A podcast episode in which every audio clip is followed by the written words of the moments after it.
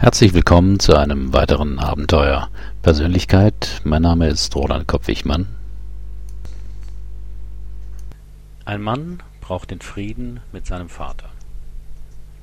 Männer, die in meine Persönlichkeitsseminare oder zu einem Coaching kommen, haben ganz normale Probleme, für die sie eine Lösung suchen. Einer hat immer wieder Schwierigkeiten, sich gegenüber seinem Vorgesetzten angemessen durchzusetzen. Ein anderer hat beruflich alles erreicht, was er sich vorgenommen hat, kann sich jedoch immer weniger motivieren. Jemand kommt mit seinen Aufgaben nicht klar, weil er zu wenig delegiert. Wieder ein anderer bekommt einen lukrativen Auslandsjob angeboten und kann sich seit Wochen nicht entscheiden. Jemand ist ein souveräner Projektleiter, bis man ihn auffordert, einen kleinen Vortrag vor Pressevertretern zu halten. Meist haben die Teilnehmer, die zu mir kommen, für ihr Problem bereits ein entsprechendes Seminar besucht. Über Kommunikation, Konflikt, Rhetorik, Zeitmanagement. Geholfen hat es wenig. In meinen Seminaren sparen wir uns deshalb alle entsprechenden Methoden und Tipps und suchen die Ursache in persönlichen, unbewältigten Konflikten in der Biografie desjenigen. Dabei stoßen wir meist auf ein Problem mit der Konfliktfähigkeit, dem Selbstbewusstsein oder dem Vertrauen in die eigene Entscheidungsfähigkeit. Gehen wir noch tiefer, stelle ich zuweilen die Frage nach der Beziehung zum Vater und bin immer wieder überrascht über die Antworten, wie viele berichten, dass sie schon seit Jahren überhaupt keinen Kontakt haben oder den Kontakt meiden, weil es schnell zu vorhersagbaren Reaktionen und Streit mit dem Vater kommt. Aus meiner über 25-jährigen Erfahrung in der Arbeit mit Menschen habe ich viel gesehen, wie eine solche Vaterwunde im Leben eines Mannes sich beruflich und privat auswirken kann. Häufige Folgen sind zum Beispiel, dass ein Mann sich vor allem über Macht, Kontrolle und Unterdrückung anderer definiert. Ein Mann legt sich laufend mit Autoritäten an, sei es nun der eigene Chef, ein Streifenpolizist oder der Vermieter. Ein Mann wird zum erfolgreichen Frauenhelden, wo das Erobern im Vordergrund steht. Ein Mann hat eine langjährige Partnerin und scheut mit wenig überzeugenden Argumenten, sie zu heiraten. Ein Mann wird sehr erfolgreich und spürt trotz allem wieder eine quälende Leere in sich. Was bedeutet es nun, ein Mann zu sein? Meine Definition ist ganz schlicht. Ein Mann zu sein bedeutet, gleichberechtigte Beziehungen führen zu können.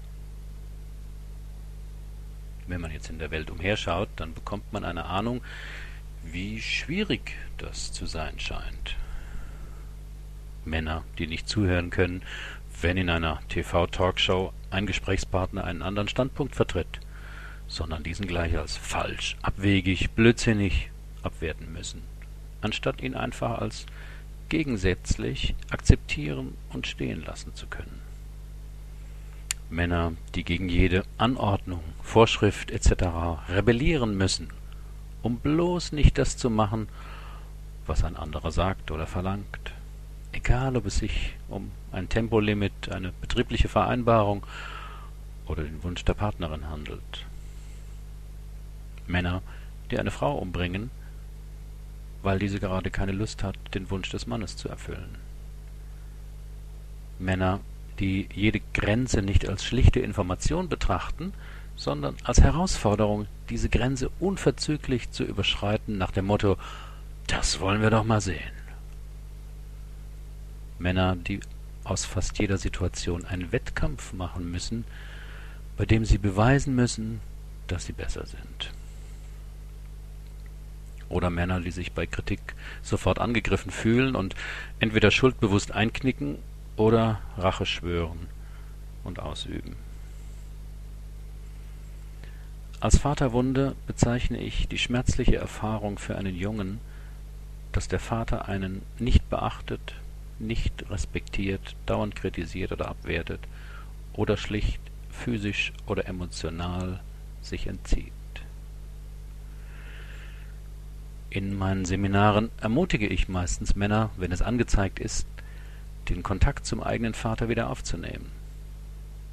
Die Widerstände, die ich dabei erlebe, sind enorm. Diese heftige Abwehr verstehe ich als Zeichen, wie schmerzhaft der Verlust und die mögliche Annäherung empfunden wird.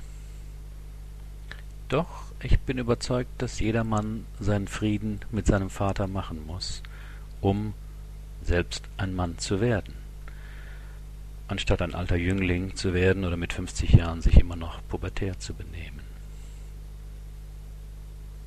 Wie kann das nun gehen, Kontakt mit dem Vater aufzunehmen? Ich sehe zwei Wege. Erstens, wenn Ihr Vater noch lebt und geistig und emotional zugänglich ist, schlage ich das direkte Gespräch vor. Das ist keine einfache Sache und bedarf vermutlich Ihrerseits einer genauen Vorbereitung. Je nachdem, wie viel Erfahrung Sie bereits mit Konfliktgesprächen haben, fällt es Ihnen mehr oder weniger schwer, dies anzugehen. Wichtig dabei, dass Sie vorab klären, was Sie Ihrem Vater sagen wollen und wie Sie mit abwehrenden Reaktionen Ihres Vaters, die möglicherweise kommen, umgehen können. Zweitens, wenn Ihr Vater bereits verstorben ist oder gesundheitlich oder psychisch so beeinträchtigt ist, dass eine solche Aussprache zu viel für ihn wäre, bleibt der Weg, ihm einen Brief zu schreiben. Hier schreiben Sie sich alles von der Seele nach dem Motto, was ich dir schon immer mal sagen wollte.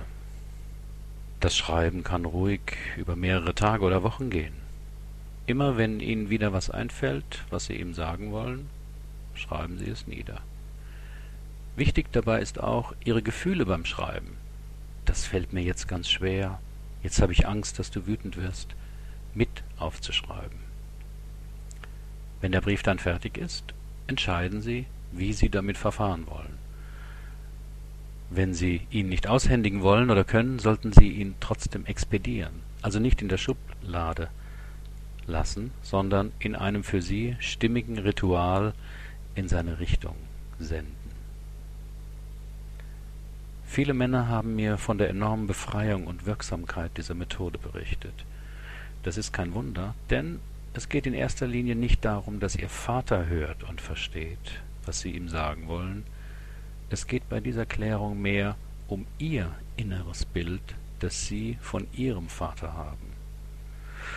Und um ihre aufgestauten Gefühle von Zorn, Enttäuschung, Sehnsucht und Liebe, die es auszudrücken gilt. Für die meisten Männer, mit denen ich an der Aussöhnung mit dem eigenen Vater gearbeitet habe, haben enorme Widerstände, sich diesem Thema zu nähern. Ich will die wichtigsten Widerstände nennen und Wege dazu, darüber hinauszugehen. Das ist doch alles viel zu lange her. Mein Vater ist heute ein alter Mann oder verstorben. Wie soll das heute noch einen Einfluss auf mein heutiges Leben haben? Nun, Konflikte, die wir nicht lösen, verschwinden nicht durch die Zeit. Sie wirken in unserem Unbewussten fort, drängen nach oben, meist indem wir uns andere Mitspieler als Stellvertreter dafür suchen und auch meistens finden. Wie lebendig diese alten Erfahrungen in uns noch sind, wird spürbar, wenn ich zuweilen in einem Seminar oder in einem Coaching einen Teilnehmer bitte, seinen Vater in der Fantasie auf einen Stuhl vor sich zu setzen. Allein die dann zumeist auftretenden Körperreaktionen und Gefühle zeigen überdeutlich, wie lebendig das Vaterbild noch in dem betreffenden Mann wirkt. Mein Vater hat so schlimme Sachen gemacht, das heißt, er war ein Nazi, Alkoholiker, ein Spieler, notorischer Fremdgänger, hat uns verprügelt, im Stich gelassen, etc. Das kann und werde ich ihm nie verzeihen. Es ist wichtig, den erlittenen Schmerz und die damit verbundenen Gefühle wie Wut, Scham und Trauer zu empfinden und nicht zu verdrängen. Das ist schon mal der erste Schritt der Bewältigung. Gleichzeitig kann ich den Impuls der Rache, des Heimzahlenwollens oder der Verachtung gut nachvollziehen. Doch halte ich es für fatal, wenn man in den Rachegefühlen stecken bleibt. Denn die Rache bindet uns an den Täter und macht uns so zum Opfer. Doch selten haben Väter die Einsicht oder die Reife, ihre Fehler einzusehen oder sich gar dafür zu entschuldigen. Sie fühlen sich meist sofort angegriffen und man bekommt Verleugnungen zu hören, das bildest du dir doch alles ein. Oder Rationalisierungen, das war damals eine schwere Zeit. Oder verkappte Schuldgefühle. Ich hätte dich mal sehen wollen, wie du das anders bewältigt hättest. Ich musste von klein auf ohne einen Vater auskommen. Das hat mich früh stark und unabhängig gemacht. Viele Männer machen aus der Not des Vaterverlusts eine Tugend und werden tatsächlich stark und erfolgreich. Doch wie jede kompensatorische Leistung hat auch diese ihren Preis. Ich denke, es gibt Dinge, die nur ein Vater seinem Sohn weitergeben kann. Das ist vor allem die Anerkennung eines Mannes. Unterlässt ein Vater dies, wird ein Sohn oft ein ganzes Leben unter dem Druck leben, etwas beweisen zu müssen. Und diese Anerkennung möglicherweise in der Macht, anderen Autoritäten, im Sportwagen, dem Geld oder in den Armen einer aufschauenden Geliebten suchen.